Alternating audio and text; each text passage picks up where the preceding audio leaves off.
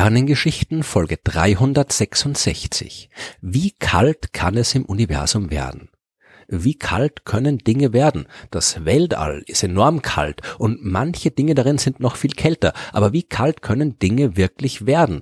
Was ist die niedrigst mögliche Temperatur?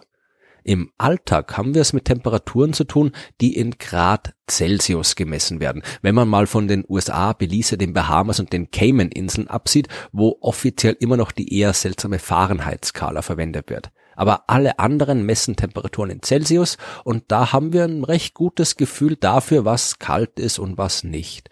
Kalt ist es auf jeden Fall, wenn die Temperaturen negativ werden. Bei Minusgraden gefriert auch das Wasser und wir müssen uns warm anziehen, wenn wir uns draußen herumtreiben.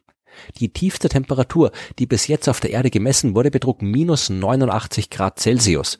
So frisch war es am 21. Juli 1983 in Wilkesland, einer Region an der Ostküste der Antarktis.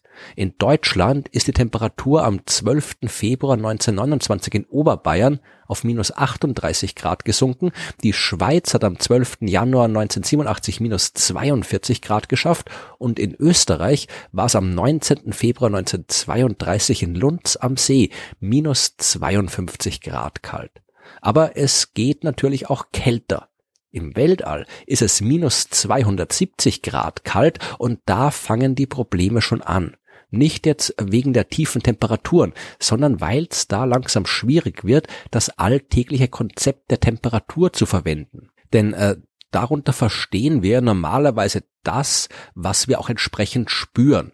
Das hat jeder schon mal erlebt. Zum Beispiel, wenn man eine Sauna besucht da kann die Luft ja durchaus Temperaturen von 90 bis 100 Grad Celsius haben und wir halten das nicht nur aus, sondern gehen da sogar noch freiwillig rein, wohingegen niemand freiwillig in 100 Grad heißes Wasser hüpfen würde und wenn doch, würde man mit schwersten Verbrennungen wieder rauskommen. Dass heißes Wasser bei gleicher Temperatur so viel heißer erscheint als heiße Luft, das liegt an der Dichte. Im Wasser finden wir im gleichen Volumen sehr viel mehr Atome bzw. Moleküle als in der Luft. Und diese Moleküle bewegen sich umso schneller, je mehr Energie sie haben, und sie haben umso mehr Energie, je größer die Temperatur ist. Diese Energie übertragen die Teilchen dann durch Stöße aufeinander oder auch eben auf uns, und wenn da mehr Teilchen sind, fühlt es sich heißer an.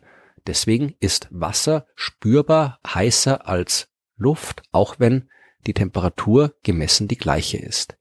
Das Weltall ist jetzt aber bekanntlich ziemlich leer und wo nichts ist, kann man auch keine Temperatur spüren.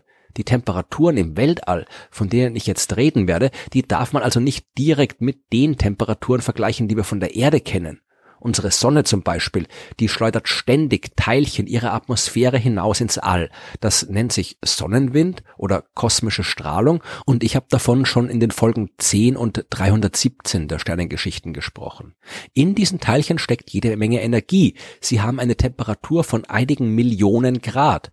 Da es aber eben vergleichsweise wenig Teilchen sind, haben sie auch wenig Chance, im Vakuum des Alls auf irgendwas zu treffen und diese Energie zu übertragen.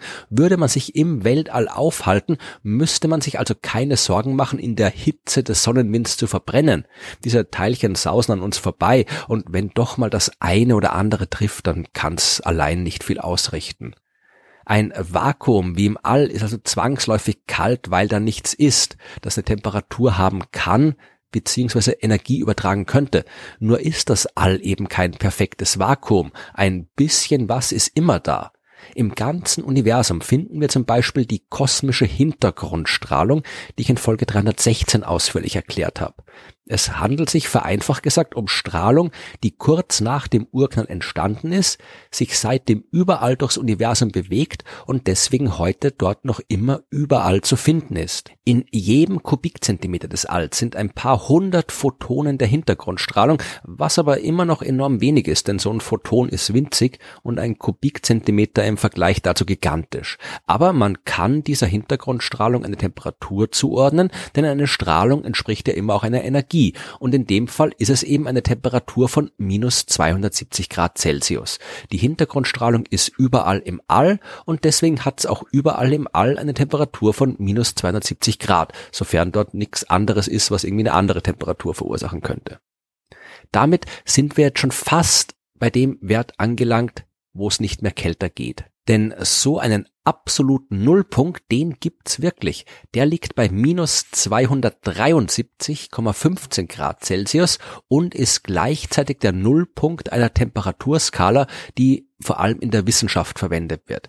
Diese absolute Temperaturskala misst Temperatur nicht in Grad Celsius, sondern in Kelvin und das Grad sagt man dann nicht mehr dazu. Und der absolute Nullpunkt liegt bei 0 Kelvin oder eben minus 273,15 Grad Celsius. Wieso aber geht's nicht kälter? Das liegt an den Eigenschaften der Materie selbst. Ich habe vorhin ja schon erklärt, dass die Temperatur, um die es hier geht, mit der Bewegung zusammenhängt. Will man wissenschaftlich korrekt sein, dann müsste ich jetzt erklären, was Entropie ist. Das werde ich jetzt aber nicht in vollen Umfang tun, denn dann wird es wirklich kompliziert und das dauert lange. Aber vereinfacht gesagt wird die Entropie eines Systems immer geringer, je geringer auch die Temperatur wird. Das kann man sich anschaulich mit einem Eiswürfel vorstellen. Damit Wasser fest sein kann, müssen sich die Moleküle auf eine ganz bestimmte Art und Weise zu einem Kristall anordnen. Ansonsten wirbeln die Moleküle einfach durcheinander und wir haben flüssiges Wasser. Je mehr Energie, desto schneller bewegen sich die Atome und desto schwieriger bzw. desto unwahrscheinlicher ist es, dass sie genau den einen geordneten Kristallzustand einnehmen, der festes Eis bedeutet. Je höher die Temperatur, desto mehr Energie steckt in den Molekülen, desto mehr mögliche Zustände können sie einnehmen und desto größer ist die Entropie, die ein Maß für die Menge der möglichen Zustände ist. Umgekehrt betrachtet sinkt die Anzahl der möglichen Zustände, je weniger Energie in den Teilchen steckt und je geringer also ihre Temperatur ist. Und nochmal vereinfacht gesagt, Je kälter etwas ist, desto weniger Bewegungsenergie steckt in den Teilchen und desto weniger Möglichkeiten haben sie sich anzuordnen, desto geringer ist die Entropie. Und wenn es überhaupt keine Bewegung, keine Vibration, kein gar nichts mehr gibt, hat das System gar keine Entropie mehr und gar keine Temperatur. Das ist der absolute Nullpunkt und der existiert wirklich nur in der Theorie. Man kann sich einer Temperatur von 0 Kelvin zwar theoretisch beliebig weit annähern, sie aber nie erreichen. Das liegt im Wesentlichen an der Quantenmechanik, die sagt, dass ein Teilchen nie ganz still sein kann, weil es in der Quantenmechanik ja auch keine Teilchen mehr gibt. Ein Teilchen, das nichts tut, hätte einen fixen Ort und eine fixe Geschwindigkeit, nämlich Null. Das kann aber nicht sein, weil es eben Teilchen nicht gibt, zumindest nicht in der Form der kleinen Kügelchen, die wir uns immer so gern vorstellen. Teilchen sind etwas, das man nicht genau lokalisieren kann, das immer ein bisschen im Raum verschmiert verteilt ist, weswegen uns Teilchen ja auch immer so ein bisschen wie eine Welle erscheinen können und eben keinen fixen Ort und keine fixe Geschwindigkeit haben. Genau das besagt die berühmte Heisenbergsche Unschärferelation. Es ist schlicht und einfach unmöglich, sowohl den Ort als auch die Geschwindigkeit eines Teilchens exakt zu kennen. Das wäre aber bei einer Temperatur von 0 Kelvin der Fall und deswegen kann sie nie erreicht werden. Wir kommen aber schon ziemlich weit ran, zum Beispiel durch Laserkühlung. Simpel gesagt, beschießt man dabei Atome eines Gases mit einem Laser, also mit Licht einer ganz bestimmten Wellenlänge. Und die ist so exakt auf die Atome abgestimmt, dass die die Energie des Laserlichts aufnehmen und gleich wieder abgeben, wobei sie eine Art Rückstoß erfahren, also ein bisschen Bewegungsenergie verlieren. Und wenn der Laser eben wirklich genau abgestimmt ist, dann kann man alles so einrichten, dass der Rückstoß immer in die gleiche Richtung geht, die Atome also immer weiter abgebremst und damit gekühlt werden. Es gibt noch andere ähnliche Techniken, die zur maximalen Kühlung eingesetzt werden können und damit erreicht man Temperaturen, die nur noch ein paar Milliardstel Kelvin über dem absoluten Nullpunkt liegen. Und das ist mehr, als das Universum schafft. Der kälteste Ort, den wir da bis jetzt gefunden haben, liegt 5000 Lichtjahre entfernt im Sternbild Centaur.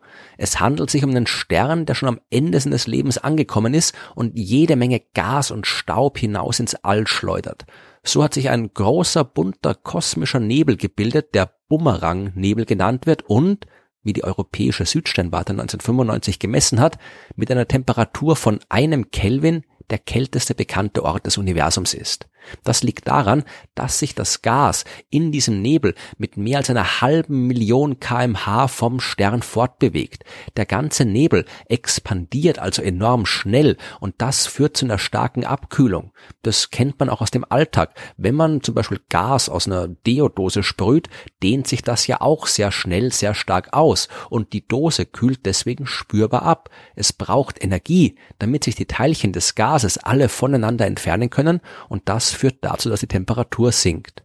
Es kann gut sein, dass es irgendwo anders im Universum noch kälter ist, vielleicht sogar kälter als in den irdischen Labors mit ihren Laserkühlanlagen. So einen Ort haben wir bis jetzt noch nicht gefunden, aber aus menschlicher Sicht ist es sowieso egal, ob es irgendwo drei Kelvin, einen Kelvin oder ein Milliardstel Kelvin hat. Wir fangen alle schon viel früher zu frieren an und wenn unsere Körpertemperatur unter 293 Kelvin, also 20 Grad Celsius sinkt, dann sind wir tot.